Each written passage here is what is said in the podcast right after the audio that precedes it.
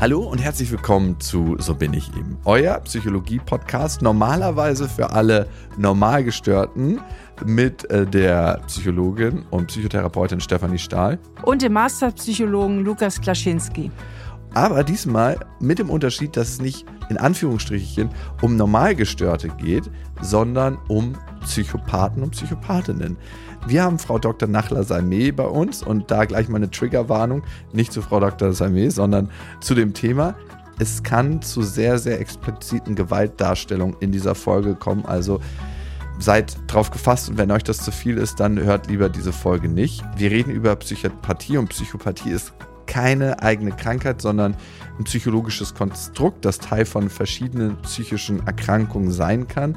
Psychopathie ist weder in der Klassifikation vom ICD-10 oder vom DSM-5, wo ja mentale Krankheiten klassifiziert werden. Aber es gibt Hauptmerkmale wie Mangel an Empathie, hohes Selbstbewusstsein, Streben nach Grandiosität, sehr manipulativ sind sie. Sie haben eine Bereitschaft, Regeln zu brechen. Und sie sind vorzufinden, natürlich in Gefängnissen, aber auch in Führungspositionen. Und über all das wollen wir heute mit Frau Dr. Nachlas Salmé reden. Frau Dr. Salmé, schön, dass Sie da sind. Ja, hallo zusammen. Begrüße Sie. Jetzt die erste Frage am Anfang. Können wir direkt aufs Du switchen, weil Podcast fühlt sich immer so nach Du an. Ja, das äh, haben wir ja schon mal durchexerziert in einem anderen Podcast. Dann können wir es hier gerne beibehalten. Wunderbar. Also, du bist in der forensischen Psychiatrie tätig. Wie kann man sich dein Arbeitsfeld vorstellen? Ich fange mal vorne an, um sozusagen die Herkunft dieses Faches äh, zu beleuchten. Also ich habe nach meinem Medizinstudium die Facharztausbildung gemacht zur Ärztin für Psychiatrie und Psychotherapie und habe mich dann äh, im Verlaufe dieser Facharztausbildung und vor allen Dingen nach der Facharztausbildung im Bereich forensische Psychiatrie qualifiziert. Und die forensische Psychiatrie befasst sich als Schnittmengenfach zwischen Juristerei und Psychiatrie und Psychologie äh, mit allen Fragen, die im Grunde die Justiz, unser Rechtssystem an die Psychiatrie hat. Mhm. Ich habe mich dann weiter spezialisiert auf den Bereich des Strafrechts und ich befasse mich also mit der Beurteilung von Schuldfähigkeit, psychiatrischen Beurteilung von Schuldfähigkeit bei Straftätern und mit der äh, Beurteilung von Gefährlichkeitsprognosen, von Rückfallgefahr äh, bei Straftätern. Und ich habe insgesamt knapp 18 Jahre zwei Kliniken geleitet für forensische Psychiatrie, vier Jahre eine kleine Klinik in Bremen und dann knapp 14 Jahre eine ziemlich große Klinik in Lippstadt in Westfalen und äh, habe mich dann ähm, in der zweiten Lebenshälfte selbstständig gemacht als Sachverständige und äh, bin bundesweit halt für Staatsanwaltschaften respektive Justizbehörden, Gefängnissen unterwegs, um Personen zu begutachten. Diese Rückfall Prognosen. Das ist ja ein wahnsinnig spannendes Feld, was ja auch immer wieder in die Öffentlichkeit gelangt, nämlich immer dann, wenn mal eine falsche Prognose gestellt wurde. Ich war übrigens selber lange Gutachterin bei Gericht, aber fürs Familiengericht tätig. Und, Nicht ganz ähm, so gefährlich. Ja, obwohl die meisten, aber sehr das denkt man nicht, die, die meisten Straftaten passieren im Familiengericht. Also, ähm, weil nirgendwo die Emotionen so hoch kochen, wie wenn es um Kinder und um Trennungen geht. Also, das darf man gar nicht unterschätzen. Du hast auch gefährlich gelebt, Steffi. ja, ich bin jetzt auch froh, dass ich aus der Nummer raus bin. Aber nochmal auf meine Frage äh, zuzusteuern. Ich habe mich auch schon immer gefragt, und das finde ich wirklich sehr interessant, äh, wie man so eine Rückfallprognose erstellen kann, weil die Täter und Täterinnen, meistens sind es, aber es sind ja sehr oft Männer auch, ähm, ja die Kriterien auch kennen wahrscheinlich, was sie der Psychiaterin erzählen sollen. Kannst du uns ein bisschen was dazu erzählen? Also wie, äh, zu diesen Rückfallprognosen. Das ist ja, ich glaube, ein sehr schwieriges Feld, oder sehe ich das falsch? Das ist mitunter natürlich schon ein schwieriges Feld. Man muss zunächst mal sagen, dass in die Presse natürlich naturgemäß nur Meldungen gelangen, wenn irgendetwas schiefgelaufen ist oder zumindest jemand rückfällig geworden ist, was immer noch nicht heißt, dass das Gutachten dann falsch war. Es könnte ja im Gutachten auch stehen, dass jemand rückfällig wird. Das gibt's ja auch. Und das ist natürlich das, was an die Öffentlichkeit äh, kommt. äh, weil wenn jemand nicht rückfällig wird und wird entlassen, dann gibt's ja auch nichts zu erzählen. Also Nachrichten ja. leben ja davon, dass sie Nachrichten sind. Und wenn es keine Nachricht gibt, dann erscheint sie nicht. Weil dass jemand keine Straftat begeht, ist ja eine Nullinformation, weil üblicherweise begeht man keine Straftat. Äh, insofern ist das natürlich eine verschobene Wahrnehmung. Äh, das andere ist, dass man wissen muss, dass unser juristisches System, unser Strafrechtssystem ausgesprochen kompliziert ist. Also es ähm, gibt ja viele Haftstrafen, die zum Beispiel von vornherein zeitlich befristet sind. Das heißt, jemand kommt so rum oder andersrum wieder aus der Haft raus. Dann gibt es Maßnahmen, äh, die über eine Haftstrafe hinausgehen. Das sind die sogenannten Maßregeln. Das sind entweder Unterbringung in der forensischen Psychiatrie oder in der Sicherungsverwahrung. Aber auch die unterliegen einer Verhältnismäßigkeitsentscheidung der Justiz. Auch das ist ein mhm. Thema. Das heißt, es kann sehr wohl sein in unserem Rechtsstaat, dass Menschen mit einer ungünstigen, wir sagen ungünstigen Legalprognose, also einer mehr oder minder hohen oder mittelhohen Rückfallgefahr für irgendwelche Straftaten, auch wieder in Freiheit kommen. Das ist ein Bestandteil unseres Rechtssystems. Das muss man wissen. Der Psychiater, der forensische Psychiater oder die Psychiaterin, also alles mit Sternchen, weil das ist sozusagen eine genderunspezifische Tätigkeit, beurteilt die Rückfallrisiken nach der Verbindung zwischen Persönlichkeit und Tatmustern. Wir sind ja keine Wahrsager. Wir gehen ja nicht mit der Glaskugel irgendwo hin und sagen, Herr Müller-Lüdenscheid wird wieder rückfällig werden, sondern wir analysieren das Risikoprofil und gucken, welche enge Verbindung gibt es zwischen der Persönlichkeit, vielleicht auch psychischen Störungen, psychischen Erkrankungen und dem Delikt und was ist davon noch übrig. Und natürlich versuchen sich Leute durchaus günstig darzustellen, aber man kann ja selber nicht aus seiner Haut raus. Sie können nicht als etwas äh, vollkommen anderes erscheinen oder als ein anderer erscheinen, als man ist. Mhm. Nachla, ich habe dazu ein paar Fragen. Und zwar, das klingt jetzt alles sehr technisch und sehr, ich äh, habe hier meine Bausteine und ich schiebe das zusammen. Aber wenn wir über Psychopathie reden, reden wir auch vor allem, zumindest in der Bevölkerung, über große Emotionen. Wie ist es denn bei dir, wenn du das schon so lange machst und so häufig so gefährlichen Leuten in Anführungsstrichen über, gegenüber sitzt? Hattest du jemals ein ungutes Gefühl? Hast du Angst dabei? Ich glaube, viele stellen sich das so ein bisschen vor wie Schweigen der Lämmer. Man sitzt da und dann schreibt man so sein Protokoll. Aber du musst ja auch mit den Leuten Gespräche führen, ne?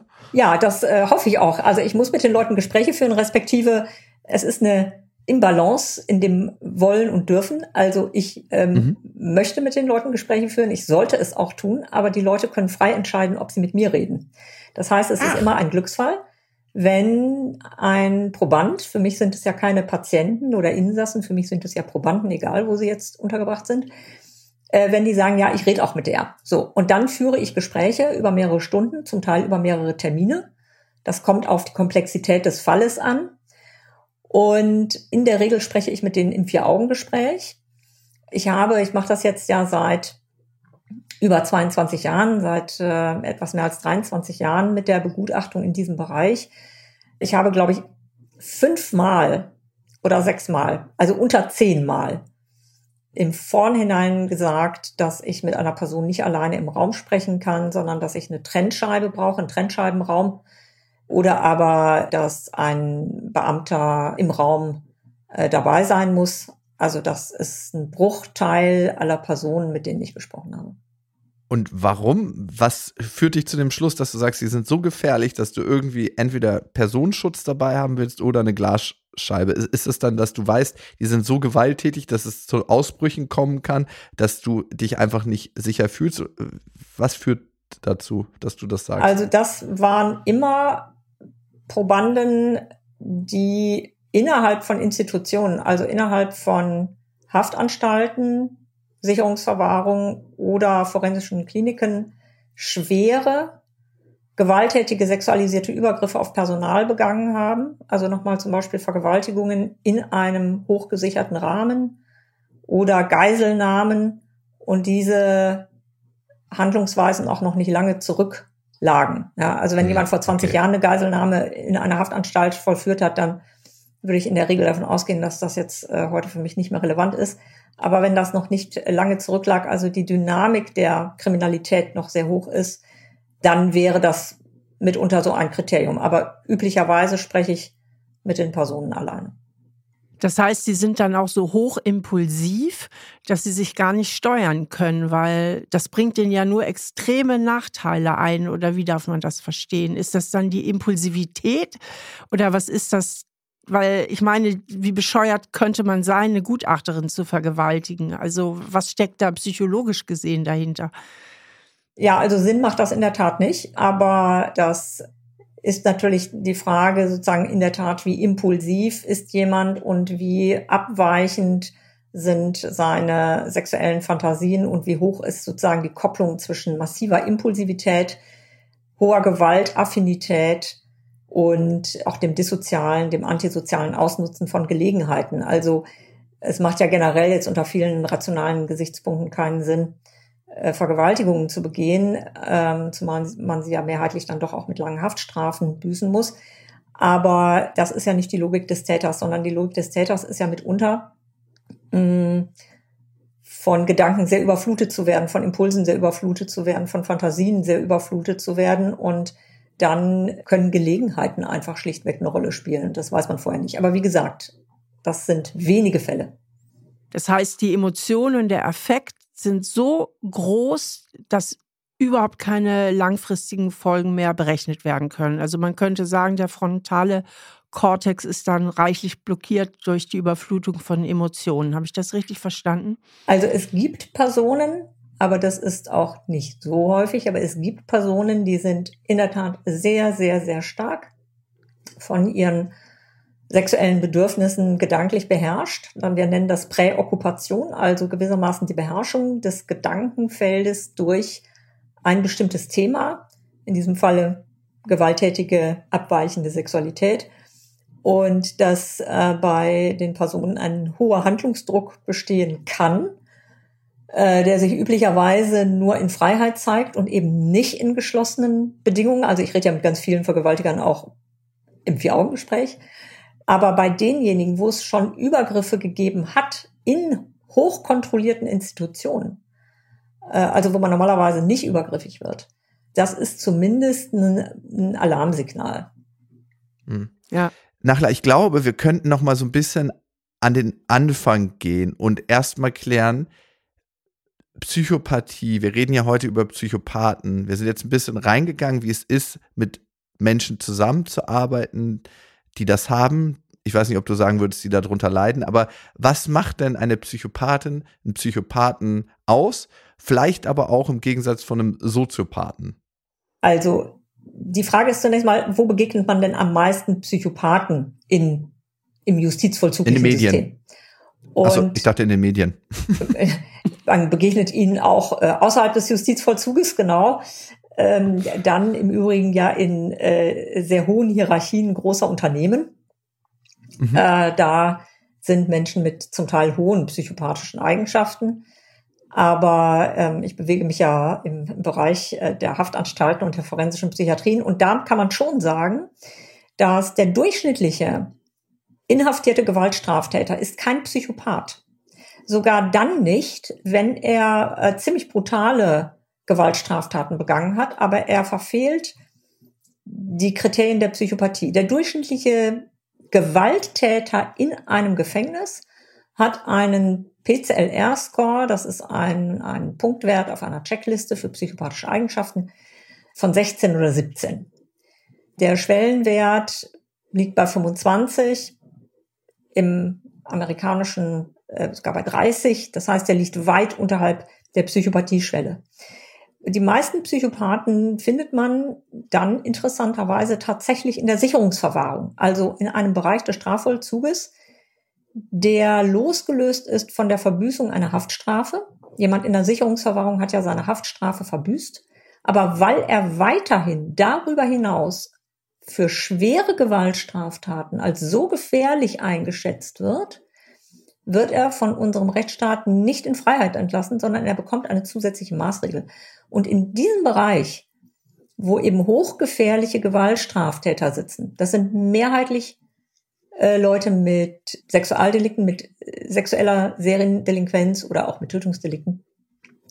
Da finden sich in der Tat viele Menschen, die einen sehr hohen Psychopathiewert haben. Also die unterscheiden sich gewissermaßen vom Otto Normal Strafvollzugler sehr deutlich.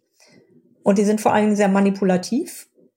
Sie sind sehr empathielos. Sie haben eigentlich keine Reue. Sie halten im Wesentlichen die Umgebung, die Gesellschaft, die Umwelt für schädlich und sich selbst für ein Opfer irgendwelcher unrechtsstaatlicher Machenschaften. Also die haben schon ein sehr eigenes Weltbild über sich und die anderen und äh, das äh, begründet auch ihre Gefährlichkeit. Du hast ja eben von dieser Checkliste gesprochen, also um überhaupt festzustellen, ob jemand unter Psychopathie leidet oder eben nicht. Was sind denn so typische Kriterien für Psychopathen? Also was begründet denn die Diagnose? Könntest du uns darüber was erzählen? Ja, das ist eine ganz bestimmte Merkmalskombination aus antisozialem Verhalten, narzisstischen Eigenschaften und einem manipulativ-betrügerischen Stil, mit Menschen umzugehen. Und das Kennzeichen ist, dass Leute häufig einen ganz oberflächlichen Charme haben. Das ist im Grunde auch die äh, Ursache, warum der Laie Psychopathen in der Regel nicht erkennt, weil sie eben sehr kurzweilig, sehr unterhaltsam sein können. Sie können oberflächlich vermeintlich sehr charmant sein, was immer dann auch Charme ist. Aber es gibt eine bestimmte Qualität des Auftretens von Psychopathen, ähm, die etwas sehr Glattes haben dahinter aber völlig unemotional sind, also die emotional keine Tiefe haben. Sie neigen überdurchschnittlich stark dazu, Leute zu manipulieren, zu betrügen, zu lügen. Sie erfinden ad hoc äh, irgendwelche Geschichten, äh, irgendwelche Ausreden. Also sie sind sozusagen zutiefst unehrlich im, im menschlichen Kontakt. Sie sind sehr von sich selbst überzeugt auch durchaus ohne irgendeine wirklich rationale Begründung, die sie im Leben dafür aufbringen können. Sie sind sehr gewaltaffin, sie sind sehr durchsetzungsstark, also es interessiert sie einfach nicht, was andere Leute wollen oder denken oder möchten oder nicht möchten, sondern es reicht, wenn einer was will und das ist der Psychopath selbst oder die Psychopathin. Das heißt, sie sind strikt egozentrisch zielorientiert und sie ordnen alles dieser Egozentrik unter. Okay, und wo gibt es jetzt die Trennschärfe zu Narzissmus? Weil einige Eigenschaften passen auch zu einem waschechten Narzissten. Da gibt es insofern keine Trennschärfe, als dass narzisstische, pathologisch narzisstische Anteile ein Bestandteil des Psychopathie-Clusters sind. Aber es gibt auch Narzissten, die nicht psychopathisch sind. Aber es gibt eigentlich kaum Psychopathen, die nicht auch narzisstisch sind. Man hat bei den Psychopathen ein ähm, sozusagen eine unterschiedliche Gewichtung. Es gibt Menschen, die haben vor allen Dingen Punktwerte äh, im Bereich der Antisozialität, also der fortgesetzten Begehung von Straftaten, der Rücksichtslosigkeit, des gefährdenden Verhaltens gegenüber sich und anderen, zum Beispiel was weiß ich, äh, illegale Straßenrennen sind sowas. Ne? Da bekommt man mhm. halt bei rücksichtslosem Verhalten sicherlich zwei Punkte oder ein ausbeuterischer Lebensstil. Ne, das gilt zum Beispiel für die Zuhälterei klassischerweise. Das wäre etwas als ausbeuterischer Lebensstil. Es gibt Menschen, die haben da eine sehr hohe Punktzahl. Es gibt andere, die eben zusätzlich äh, noch dieses sehr narzisstisch Grandiose haben. So dieses Hoppla, hier komme ich, alles hört auf mein Kommando, ich bin großartig, jeder hat mir zu Willen und zu Diensten zu sein. Das heißt, es ist schon so, dass der Narzissmus in die Psychopathie hineinfließt aber die meisten Narzissten unterhalb der Psychopathieschwelle bleiben, aber dennoch einen deutlich höheren Punktwert haben als die Durchschnittsbevölkerung. Also wenn man sich sonst so in seinem normalen Umfeld umguckt, dann werden wahrscheinlich die meisten Menschen nicht über zehn Punkte hinauskommen. Und mhm. ich sage immer, wenn jemand null Punkte hat, dann ist er tot. Und jemand unter drei Punkten dürfen sie auch nicht zu einer Party einladen, weil der ist langweilig. Aber so zwischen drei und zehn Punkten halten sich so die meisten Menschen auf. Und wenn jemand 17 Punkte hat, ist er schon eine relativ akzentuierte Persönlichkeit diesbezüglich. Ja. Und Narzissten, die jetzt keine Psychopathen sind, was haben die denn nicht? Oder was haben die, was, äh, so, was sind da die Kriterien? Sind die dann empathischer oder was, was ist es, was, was sie unterscheidet? Ja, also beim Narzissten ist es natürlich so, dass es äh, Leute gibt zum Beispiel, die nie gewalttätig werden, die auch nur in einem bestimmten Bereich sozusagen manipulieren, die nicht grundsätzlich unehrlich sind, sondern die einfach nur sehr egozentrisch agieren und Menschen vielleicht für ihre Zwecke ein Stück weit instrumentalisieren oder ausbeuten oder die einfach empathielos nicht auf die Bedürfnisse anderer Leute achten. Äh, das kann ja auch sehr narzisstisch sein, aber das muss nicht gewaltaffin sein, das muss nicht explizit betrügerisch sein. Man kann auch als ähm, Narzisst ja einen, einen bürgerlichen Lebensstil haben. Man muss überhaupt nicht kriminell werden im engeren Sinne und kann trotzdem sehr narzisstisch sein. Und wie ist es denn bei diesen nicht wenigen Psychopathen, die gesellschaftsfähig sind? Also die jetzt, äh, wie du am Anfang sagtest, war ja eine ganz faszinierende Information auch, wo ich gerne mal näher reingehen würde. Es sind oft Führungspersönlichkeiten in exquisiten Positionen in großen Unternehmen. Also sie werden ja nicht alle straffällig. Wie wirkt sich denn jetzt im normalen Leben die Psychopathie aus? Oder wie kommt es auch überhaupt, vielleicht noch als damit zusammenhängende Frage, dass die einen straffällig werden und die anderen eben nicht? Also zunächst mal ist ja so, dass die Frage, wie ein Mensch überhaupt wird oder zu welcher Persönlichkeit er ausreift, ist ja immer eine Mischung aus genetischer Prädisposition, früher Bindungserfahrung, Erziehungsstil, prägende Milieueinflüsse. Was man bei Psychopathen sagen kann, und das ist eine biologische Komponente, die ist angeboren, die sind erhöht angstfrei. Also Psychopathen haben seltene Angst. Und weil sie seltene Angst haben, lassen sie sich auch von bestimmten Dingen weniger abhalten. Also wir tun viele Dinge nicht in unserem Leben, weil wir Angst haben. Wir haben Angst vor Bestrafung. Wir haben Angst vor negativen Sanktionen. Wir haben auch möglicherweise Angst in einem bestimmten Moment, in einer bestimmten Situation. Ja, ich würde allein schon nicht mit 200 Sachen über den Kudamm brettern. Gibt es zwei Dinge. Entweder aus altruistischen Gründen, weil ich sagen würde, das ist gefährlich für andere aber selbst wenn ich so narzisstisch wäre, dass ich sage, die anderen sind mir erstmal vielleicht nicht so wichtig, dann sollen die auch selber gucken, dass sie auf dem Bürgersteig bleiben, dann müsste ich ja immerhin noch so angstfrei sein, dass ich das für mich selber mache. Ja. Das heißt, jemand, der sehr psychopathisch ist, hat eine hohe Angstfreiheit. Der ist aber nicht durch Sanktionen beeindruckbar. Das schreckt den nicht ab. Und ob er jetzt gewissermaßen bürgerlich sozialisiert wird oder nicht, das hängt dann auch noch ab von den Milieueinflüssen. Wenn jetzt jemand in einem sehr gewalttätigen Elternhaus groß wird oder im Heim oder in vielen Heimen, also sehr bindungslos, sehr ohne verlässliche Beziehungen, dann kann das durchaus einen kriminellen Lebensstil mit befördern.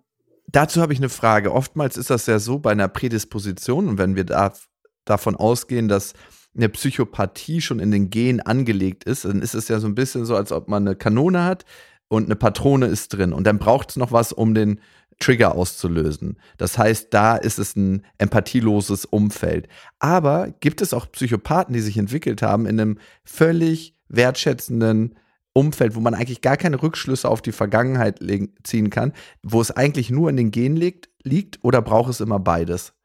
Ja, es gibt hm, Psychopathen, die haben ein ganz geordnetes bürgerliches Umfeld äh, mit keiner großen Traumatisierungserfahrung, sondern sie fühlen sich von ihrer Persönlichkeit, von ihrem So-Sein her zum Beispiel sehr schnell angezogen von bestimmten kriminellen Bereichen, bestimmten kriminellen Milieus.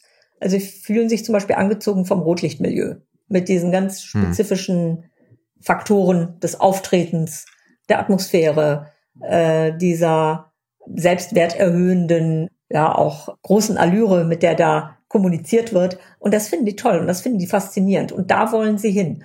Und sie wollen selber sozusagen als harte, unerschrockene Größe äh, sich dort irgendwie einbringen. Das heißt, man kann ja auch seinen persönlichen Ehrgeiz auf einfach verschiedene andere Dinge richten. Ja, man kann ja seinen Ehrgeiz auch auf einen vollkommen antisozialen Lebensstil richten. Und das heißt auch, dass diese Leute weder dumm sind, oder irgendwie unintelligent oder nicht auch irgendwas anderes machen könnten, sondern dass sie sich für eine bestimmte Richtung entschieden haben, weil es ihnen in irgendeiner Weise, weil es einen faszinierenden Lifestyle für sie bildet oder was es eben auch ihren fragilen, jetzt sind wir beim Narzissmus, ihren fragilen Selbstwert, also das ganz leise Stimmchen, dass man vielleicht doch ein kleiner, schwacher, begrenzter Mensch ist, dadurch übertüncht wird, dass es eben diese Großartigkeit in diesem kriminellen Milieu gibt. Und wie ich gelesen habe in Vorbereitung auf unser Gespräch, dass Psychopathen auch oft erhöhte Kicks brauchen. also eine reizstarke Umgebung. Genau. Ne? Also da, die ist ja auch reizstärker, die Umgebung. Ne? Also die, die bietet ja mehr Kicks als ein Büro, sage ich mal. Genau, genau. Es geht um Sensation Seeking, also es geht um die ständige Suche nach äh, gewissermaßen äh, überstarken emotionalen Auslösern, Reizen, nach Aufregung, Abenteuer. Es gibt ein großes Problem der inneren Langeweile. Vieles ist eben fad und langweilig und da fühlt sich der Psychopath gewissermaßen unlebendig. Und wenn so richtig was los ist, dann gibt es sozusagen ein angenehmes Erleben. Das heißt, es gibt eine genetische Prädisposition, auch emotional wenig ansprechbar zu sein. Hm. Ja, das ergibt Sinn. Und dadurch braucht der Psychopath, die Psychopathin höhere Reize, um überhaupt was zu empfinden. Wir alle sehen uns nach Emotionen. Ich habe eine persönliche Frage an dich. Und zwar habe ich mal mit einem Polizisten zu tun gehabt, der hat irgendwann mit so vielen Straftätern zu tun gehabt, dass sich sein Blick auf die Welt verändert hat. Wir sehen ja alle immer nur einen bestimmten Ausschnitt von der Welt, ne? Und wenn ich an deinen Job denke, wie hat sich dein Blick auf die Welt verändert? Der hat sich irgendwann Rottweiler geholt, der war Hundezüchter dann irgendwann, weil er sich so unsicher gefühlt hat, dass er gesagt hat, ich brauche den Schutz der Rottweiler um mich herum, um mich überhaupt in dieser ganz, ganz schlimmen Welt, von der ich den Ausschnitt sehe, überhaupt zurechtzufinden. Wie ist das bei dir? Das habe ich nicht. Also keine Rottweiler. Nein, ich habe keine Rottweiler. Ich habe auch nicht den Eindruck, dass ich Rottweiler bräuchte. ähm, nein, ähm, das, äh, das habe ich nicht, sondern meine Herangehensweise ist ja eine andere. Ich betrachte die Menschen und ich erlebe die Menschen, mit denen ich zu tun habe, ja unter einer sehr bestimmten Aufgabe. Aber ich erlebe sie ja letzten Endes als eine der unendlichen Facetten des Menschseins an sich. Und natürlich ist mir schon klar, wo der Unterschied ist zwischen mir jetzt als Sachverständiger und vielleicht einem psychopathischen Serienvergewaltiger, der seit 20 Jahren in der Sicherungsverwahrung sitzt. Also, dass unsere Biografien unterschiedlich sind und dass der in seinem Leben andere Probleme hat als ich, das ist evident. Aber der Unterschied ist ein ziemlich marginaler. Das heißt, ich gucke ja auch immer sozusagen, was sind allgemeinmenschliche Anteile, die in einer bestimmten Person äh, vielleicht überstark ausgeprägt, ausgeformt sind. Aber ich äh, habe nicht im Kopf, dass der andere ein grundlegend anderer ist als ich selber. Das habe ich auch nicht im Kopf, weil ich sitze ja mehrheitlich Männern gegenüber, äh, bei Männern, die zum Beispiel Frauen schwere Gewaltstraftaten angetan haben, denn das sind ja mehrheitlich psychisch ausgesprochen schwache Männer. Sonst würden sie es ja nicht tun oder getan haben. Und das äh, verändert meinen Blick auf die Welt insgesamt, in der wir leben, nicht, sondern ich glaube, dass ich mehr eindringe in die fragile Beschaffenheit des Menschen an sich, der ich ja selber auch bin. Und der andere auch. Das verstehe ich jetzt nicht. Das ist für mich jetzt erstmal scheinbar ein Widerspruch, weil es heißt ja auch, dass Psychopathen emotional nicht so berührbar sind. Das ist ja eigentlich, was erstmal stark macht. Äh, ein gewisses Aggressionspotenzial macht stark. Äh, man sagt, dass sie auch oft so Grandiositätszüge haben was zeichnet dann die Labilität aus? Weil das sind ja erstmal so Eigenschaften, die stark wirken. Empathielosigkeit macht ja auch eine gewisse Stärke. Inwiefern sind es schwache Menschen? Naja, also zumindest, äh, wenn man, wenn man damit in der Sicherungsverwahrung landet und nachher im Alter von 55 Jahren vor mir sitzt und von diesen 55 Jahren äh, mal unter Auslassung des Windelzeitalters 40 Jahre in Haft verbracht hat, dann ist diese Psychopathie faktisch eine soziale Behinderung. Also jeder kann ja sein Leben so verbringen, wie er will. Ja, ist ja nicht verboten, 40 Jahre in Haft zu sein, äh, wenn es denn so sein soll. Aber unter konventionellen Maßstäben zu sagen, was kann ich mit meinem Leben machen, welchen Sinn hat mein Dasein in dieser Welt oder kann es in dieser Welt haben, was kann ich aus potenziellen Fähigkeiten machen, ist es ja zumindest so, dass es gesellschaftlich ins Ausführt. Es führt in eine Parallelgesellschaft. Justizvollzugsanstalten sind Parallelgesellschaften mit eigenen Regeln äh, und Normen. Aber es ist ja offensichtlich etwas, wo man in dem menschlichen, in der menschlichen Gemeinschaft im Grunde nicht zurechtkommt. Mhm. Und das ist das, was du jetzt als Schwäche bezeichnest oder wo sie sich auch selber schwach fühlen oder wie darf ich mir das vorstellen?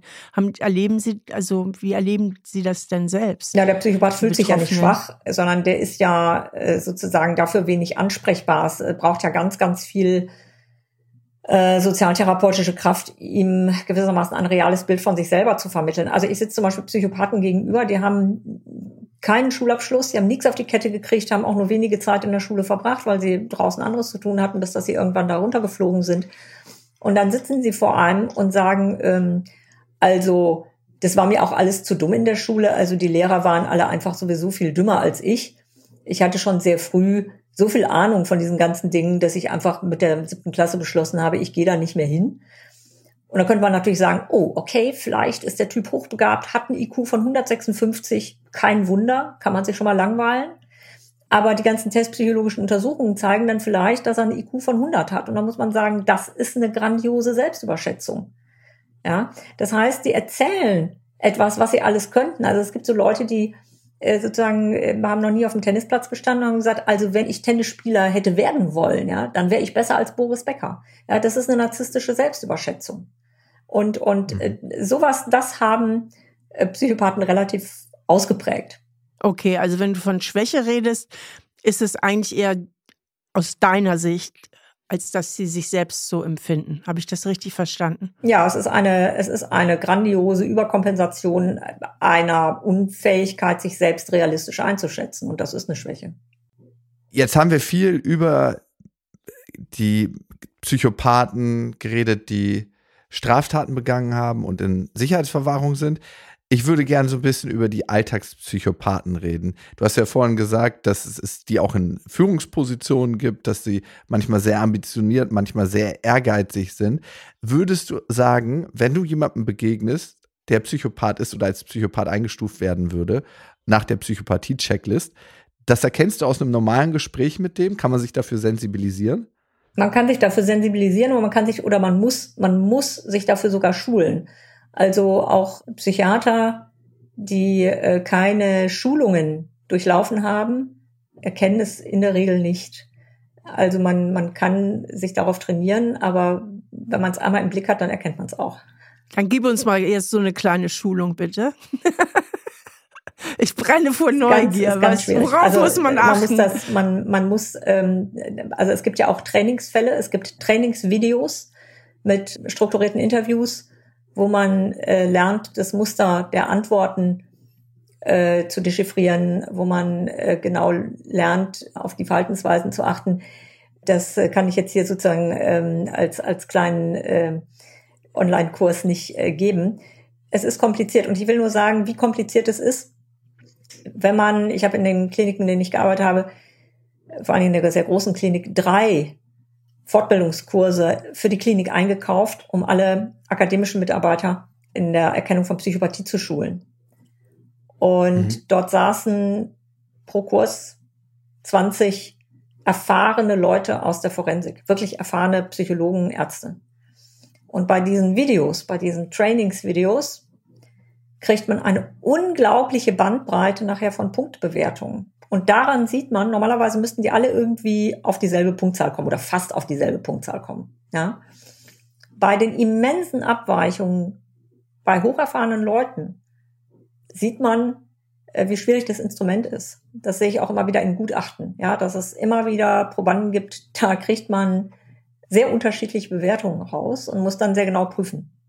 Dann gibt es ja bei so einem Einstufungen im Test, Sachen, die sind weniger schnell registrierbar und dann gibt es ein paar ganz, ganz auffällige Merkmale. Gibt es so zwei, drei Sachen, die ein Psychopath sagen könnte, wo du sagst, okay, hier höre ich jetzt mal sofort genauer hin, das könnte mich in diese Richtung lenken? Kann ich ein ganz äh, klassisches Beispiel machen. Das ist ein Beispiel aus meinen ähm, Gutachtenseminaren äh, bei der Begutachtung von Sexualstraftätern habe ich ein, ein, schönes und wahrscheinlich für die Zuhörer auch sehr erschreckendes Beispiel. Das ist, glaube ich, auch erschreckend, kann man so sagen. Vielleicht ist mir auch deswegen in Erinnerung geblieben. Es ging um einen damals sehr, sehr jungen Vergewaltiger, der hat sein erstes Vergewaltigungsdelikt begangen, indem er eine Krankenschwester morgens, die zum Frühdienst ging, von ihrem Weg zur Arbeit abgefangen hat, hat sie in ein abbruchreifes Haus geführt und hat sie dort über Stunden vergewaltigt und hat sie, das kann man schon so sagen, ohne ins Detail zu gehen, schwerst misshandelt, in einer Weise misshandelt, dass das von den Techniken her äh, durchaus auch etablierte Foltertechniken sind. Es ging um Folter. Und äh, ich habe diesen Mann sehr, sehr, sehr viel später gesehen, als er schon viele andere Delikte begangen hat und ähm, es um die Sicherungsverwahrung ging. Und da habe ich diesen Mann also Prognose begutachtet, also ein gefährlichkeitsprognostisches Gutachten gemacht. Und ich habe ihn auch zu diesem früheren ersten sehr schweren Delikt befragt. Und da hat er mir Folgendes gesagt. Er hat mir gesagt, er habe zu keinem Zeitpunkt etwas gemacht, was das Leben dieser Frau in Gefahr gebracht hätte. Und er hat mir die Frage gestellt, wissen Sie, was mich an dieser ganzen Tat ankotzt? Und ich gesagt, nö, das sagen Sie mir jetzt mal. Und dann sagte er, dass mir die Tat nichts gebracht hat. Das ist Psychopathie. Wir reden über eine Frau, die kopfüber aufgehängt wurde. Und er sagt, mir als Täter, mir hat die Tat nichts gebracht. Das wird ziemlich scheiße. Das ist psychopathisch. Null Empathie, null Einfühlung in diese furchtbare Situation, in der die Frau war, die wirklich überdurchschnittlich furchtbare Situation, ja. Und äh, sagt er irgendwie so, ja, hat mir nichts gebracht, also ne, hat lange gedauert, aber habe ich nichts davon. Das ist eine psychopathische Antwort par excellence. Okay. Und wie hm. ist das dann jetzt noch einmal auf dieses Thema bei den Menschen, die jetzt nicht straffällig werden, also die sehr weit kommen im Leben? Wie darf man sich die vorstellen? Und die müssen doch auch irgendwie anecken mit ihrer Empathielosigkeit. Ja, tun sie auch. Aber dann sind sie in einer Position, wo sie erstmal so drin sind, wie sie drin sind. Also zum Beispiel gerade große Unternehmen, wo es um sehr viel Geld, um sehr viel Macht, um sehr viel Prestige geht um so eine Art Platzhirschposition, haben ja auch eine Unternehmenskultur. Und diese Unternehmenskultur ist sehr stark gespiegelt davon, wie das Unternehmen sich selber sehen will und wie es wahrgenommen werden will. Und wenn man der Platzhirsch irgendwo sein will, dann ist ganz klar, dann muss man auch eine gewisse Basisaggressivität haben, um andere Hirsche von dem Platz zu verdrängen. Und das heißt, es bedarf zunächst mal auch charismatischer Führungspersönlichkeiten. Im Übrigen auch in der Top-Politik. Also man kann jetzt zum Beispiel, wenn man irgendwie so Satiregeschichten sieht, kann man gucken, wie jetzt die Schritte und die Psychomotorik von Spitzenpolitikern analysiert werden. Ja, der Gang von Donald Trump zum Beispiel analysiert wird und gegen den Gang von Joe Biden abgegrenzt wird und wie das kommentiert wird. Das heißt, man braucht Platzhirsche. Man braucht Leute, die eine große Selbstsicherheit ausstrahlen. Das ist eine Unternehmenskultur. Man braucht also Leute, die echt eine Menge Schaum schlagen können und die damit sozusagen authentisch rüberkommen und denen man in geradezu messianischer Art und Weise irgendwas Großartiges zutraut. Und die auch angstfrei auch mit großen Summen agieren. Ja, also die in so einem Parallelkosmos so den Nimbus des Übercheck und des ganz Großen haben, die dann aber auch ihren ganzen Narzissmus mit in die Waagschale werfen mit diesen ganzen Sonderrechten, mit diesen ganzen Sonderallüren, die sie dann haben. Manchmal fallen sie damit auf, weil sie zum Beispiel dann die Spesenrechnungen äh, überstrapazieren und irgendwelche Flüge privat nutzen. Und wenn man sie dann dafür verknackt, verstehen sie die Welt nicht mehr. Und eigentlich so denkt der Typ, das Problem, das ist eigentlich evident, was du jetzt hast, ja. Gar nicht als Missgunst, sondern einfach rein strukturell. Man sagt, okay, das geht so nicht, haben die gar keinen Vertrag mit, also kein Unrechtsbewusstsein. Und Unternehmen arbeiten mit an einer Kultur, wo sie Psychopathen heranziehen und wo sie Psychopathen ansammeln. Und das äh, ist äh, das ist ein Risiko und deswegen haben sie relativ psychopathisch strukturierte Menschen häufig in, in Top-Etagen. Natürlich nicht nur, das will ich damit nicht sagen, aber sie finden sich eben auch da. Und ähm, kannst du uns mal so ein paar berühmte Namen nennen, wo du oder Nein, wo man das, davon äh, ausgeht? Glaube ich, kann jeder selber der Trump bestimmt und wer noch alles der also Putin bei, bei Trump ist es, ist es evident, nicht? Also da glaube ich, ja, das, das ist auch. jetzt wirklich überhaupt gar kein Geheimnis. Ja, ähm, Das Auftreten von ihm ist hochnarzisstisch und es ist sehr psychopathisch, aber es ist unglaublich geschickt. Also die Leute sind ja nicht dumm, nicht? Wenn man sich äh, nochmal den Wahlkampf mit Hillary Clinton anguckt und sie da auf der Bühne steht und irgendwas erzählt und der Typ stellt sich einfach hinter sie und ist immer in der Kamera, ja, wie so ein Schatten. Das ist mega geschickt, aber es ist natürlich hoch unanständig. Aber darum geht es eben nicht. Mhm. mhm. Also leben wir auch gerade in einer Welt, die wo Psychopathen eine gute Chance haben, durchzukommen, auch in großen Führungspositionen. Da müssten wir ja mal das überprüfen, ob das ein System ist, was so von uns gewollt ist. Aber das ist eine richtig große gesellschaftliche Frage. Würde eigentlich so ein Durchschnittsbürger auf dieser Psychopathie-Checklist auch einige Punkte bekommen? Das hatten wir ja vorhin gesagt. Hast du vielleicht so zwei, drei Beispielfragen für uns, wo wir wahrscheinlich direkt Ja zu sagen würden? Also man bekommt immer irgendwelche Punkte, wie gesagt, äh, bekommt man immer. Also nehmen wir mal an, zum Beispiel, ähm, wobei das ein sehr schwaches Kriterium ist. Ich finde das Kriterium auch schwierig, muss ich sagen. Also ich würde es aus so einer Checkliste eigentlich rausstreichen wollen, aber es ist drin. Äh, mhm. Promiskuität oder äh, mehrere eheähnliche Beziehungen oder auch oberflächlicher Charme. Es gibt viele Menschen, die haben einen oberflächlichen Charme oder eine gewisse Form von Empathielosigkeit im Leben, was weiß ich, im Rahmen einer gescheiterten Beziehung oder bei der Kombination von, sagen wir mal, Entscheidungen, die man am Arbeitsplatz treffen muss und vielleicht im Rahmen einer Scheidung, wo es vielleicht um materielle Güter geht und dann doch die Ehefrau mit dem eigenen Kind aus dem Haus rausgetickt wird, weil man ökonomische Aspekte hat, das Haus lieber zu behalten. Das sind ja alles ähm, vielleicht unempathische Dinge, die einem den einen oder anderen Punkt bringen können. Oder zum Beispiel Sensation Seeking. Es gibt einfach Leute, die sind überhaupt nicht kriminell, aber die haben ein ganz hohes Bedürfnis nach starken Reizen, die haben ein ganz schnelles Langeweile erleben. Das sagt erstmal nichts über Kriminalität aus, aber bildet sich halt in Punktwerten ab. Okay, also wir alle haben auf dem Score wahrscheinlich, wenn wir nicht tot sind, wie du vorhin gesagt hast, äh, einen bestimmten Ausschlag. Fünf bis zwölf Punkte haben wir alle wie wenn wir jetzt jemanden treffen, der Psychopath ist, und wir können das ja nicht direkt einschätzen, du hast ja gesagt, die Schulung ist relativ komplex. Wie sollte man denn mit Psychopathen umgehen? Wie sollte man dem begegnen? Was sollte man nicht tun? Was kann man gut tun? Man muss unglaublich aufpassen, nicht manipuliert zu werden, was nicht ganz einfach ist, äh, ja. weil man wird manipuliert. Man sollte zu ihnen einen deutlich gepflegten Abstand halten, keinerlei private Informationen rausgeben weil Psychopathen sind Machtmenschen.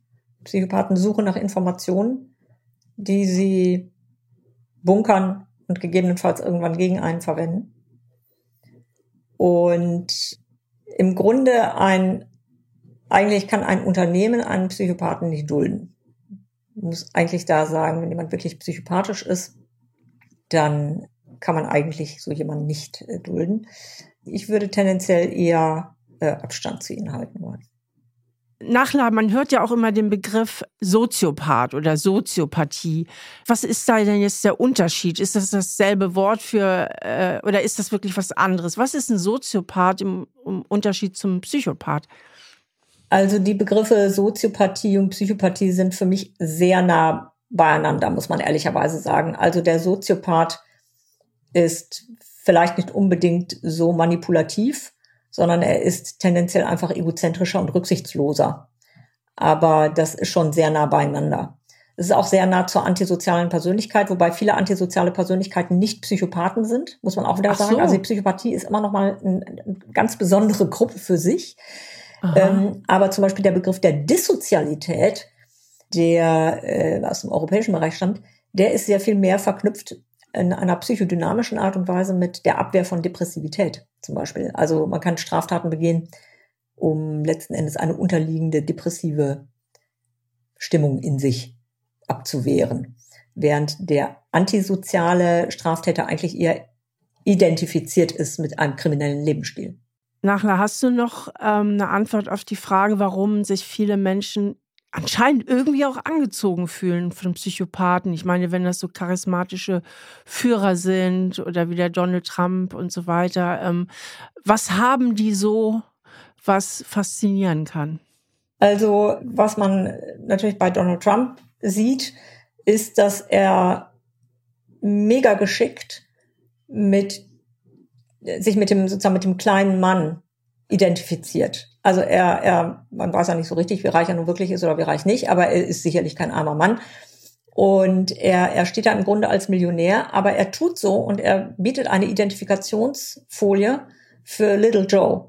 Also er, er tut so, als ob er der Kumpel am Band von nebenan ist, äh, obwohl das natürlich überhaupt nicht ist. Und er nutzt das für seine eigenen Profilierungszwecke.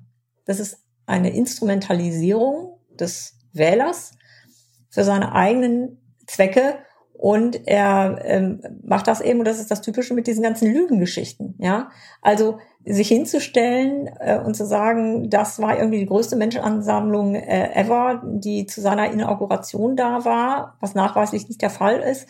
Da sieht man mehrere Dinge. Man sieht das pathologisch-narzisstische, ja, es ist immer besser als alles andere, ist noch nie da gewesen, das ist sein Narrativ. Er macht das so lange, bis das ist ja wie so eine Gehirnwäsche, ist, dass Leute das glauben, ja, dass es äh, immer das, das größte, beste Ding ist. Und er spielt mit der Identifikation von Leuten, die wenig haben, die ein beschwertes Leben haben und die sich mit der Größe von Amerika identifizieren. Das machen im Übrigen alle äh, Politiker, die eher antidemokratische Tendenzen haben, dass sie Menschen eine Grandiosität verleihen über etwas Hochabstraktes, nämlich über Teil eines Landes zu sein ja, wo man ja jeden Tag nichts von abbeißen kann, aber äh, sozusagen, man, man sitzt da in seinem Caravan, weil man die Wohnung verloren hat, aber man ist Teil von Great America. Und mit diesem Narrativ fängt er Leute. Dann ist es so, dass er natürlich eine absolut hypermaskuline Motorik hat. Ja, damit identifizieren sich auch viele Männer. Er, er tritt ja eigentlich relativ ungehobelt auf. Das ist eine Folie dafür, diese, diese Narrative, die wir auch hier gefährlicherweise in Deutschland haben, nicht? mit denen die da oben, ich frage mich immer, wo die da oben sind, weil die da oben ist bei uns eine komplette Mittelschicht. Ja, es gibt ja diesen schönen Satz, das Parlament ist mal voller, mal leerer, mal immer, aber immer voller Lehrer. Es gibt ja keine da oben, sondern das ist ja bürgerliche Mittelschicht, die zeitbezogen Politik macht. Ja, aber mit diesen Narrativen des Abgehobenseins erzeugt man letzten Endes eine antidemokratische Identifikation und, und Trump bedient das extrem gut. Ja, auch durch seinen ungehobelten Stil, weil er so uneduziert wirkt. Und äh, okay. äh, damit können sich die meisten Menschen, die äh, vielleicht jetzt äh, keine, keine ganz formidable Erziehung genossen haben, gut identifizieren. Das andere ist zu abgehoben. Aber das ist einer von uns, der versteht uns. Ich vermute aber, ähm, wenn ich das jetzt mal so ein bisschen als Schablone nehme, warum die auch faszinieren können, also weil sie eben so geschickt manipulieren und so eine Identität aufbauen, dass das eher intuitiv passiert, oder? Meinst du, ist das so richtig am Reißbrett entworfen von dem Trump? Also ich, ich, ist das eher so eine intuitive Schleue, die der da hat? Oder meinst du, der hat sich das ganz gezielt überlegt? So baue ich das auf. Also ich glaube, es sind zwei verschiedene Dinge. Es gibt ein ganz frühes Interview von ihm, wo er noch als Immobilienhai irgendwie tätig war, wo er noch ein sehr junger Mann war. Glaube ich irgendwie Anfang 30 oder Mitte 30, noch ein sehr junger Mann. Da wurde er gefragt und da hat er, glaube ich, tatsächlich etwas relativ Ehrliches gesagt. Äh, da hat er gesagt, er, äh, er habe einfach eine, eine ganz gute Intuition. Er sei ein sehr intuitiver Mensch und er habe einfach ein Gespür. Und äh, ich glaube, da ist tatsächlich was dran. Ich glaube sonst äh, tendenziell gar nichts von dem, was er sagt. Aber äh, da war er noch sehr, sehr jung. Und da hat er für sich also etwas geäußert, wo ich glaube, das ist schon ein Teil von ihm. Der hat ein gutes Gespür und das wurde über Jahrzehnte langer ehrgeiziger Schulung auch trainiert. Und der hat natürlich auch seine Berater und er ist sehr medienerprobt und er weiß, was er äh, vor Kameras für ein Bild erzeugt, aber er weiß es zugleich auch nicht, nicht. Wenn man die Aufnahmen sieht, wie er sich dann neben Queen Elizabeth verhalten hat, dann äh, sagt natürlich die ganze Welt, was ist denn das für ein Idiot, ja. Und das meine ich mit, man kann nicht aus seiner Haut raus. Das kann der nicht anders. An der Stelle Verstehe. kann er nicht anders. Der kann sich bewusst gegen hinter Hillary Clinton stellen, ja. Das kriegt er natürlich hin. Aber der kann eben auf einem Empfang der Queen, kann er sich eben nicht anders benehmen. Und da fällt eben die Pathologie auf. Und das ist eben etwas, ja, so ist es. Charmant ist zum Beispiel, soll, soll Jack Unterweger gewesen sein. Ist sicher eines der prominentesten Beispiele. Serienmörder aus Österreich, hat sich besser später im Knast ja weggehängt der ist äh, Teil des äh, österreichischen Jetsets der Schickimicki-Gesellschaft gewesen, weil er eben den schillernden Nimbus eines Frauenmörders hatte, wobei man kann mich schlecht fragen, was der schillernde Nimbus eines Frauenmörders ist, weil er erstmal kein besonders attraktives Delikt.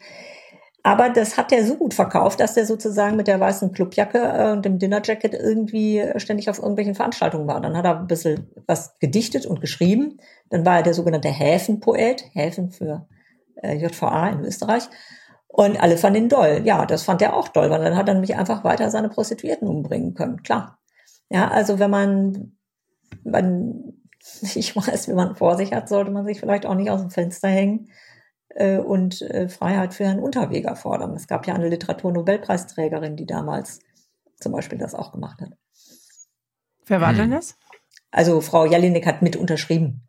Ah, die Jelinek war das, ja, ja. Okay, krass. Aber es waren viele andere österreichische Intellektuelle, ja. keine dummen Leute, die aber ihm komplett auf den Leim gegangen sind und die die Pathologie nicht begriffen haben. Und das war ein absolut schillernder, charmanter Psychopath, ein Charmeur der Frauen, äh, aber mit einem tiefgreifenden Problem, ja.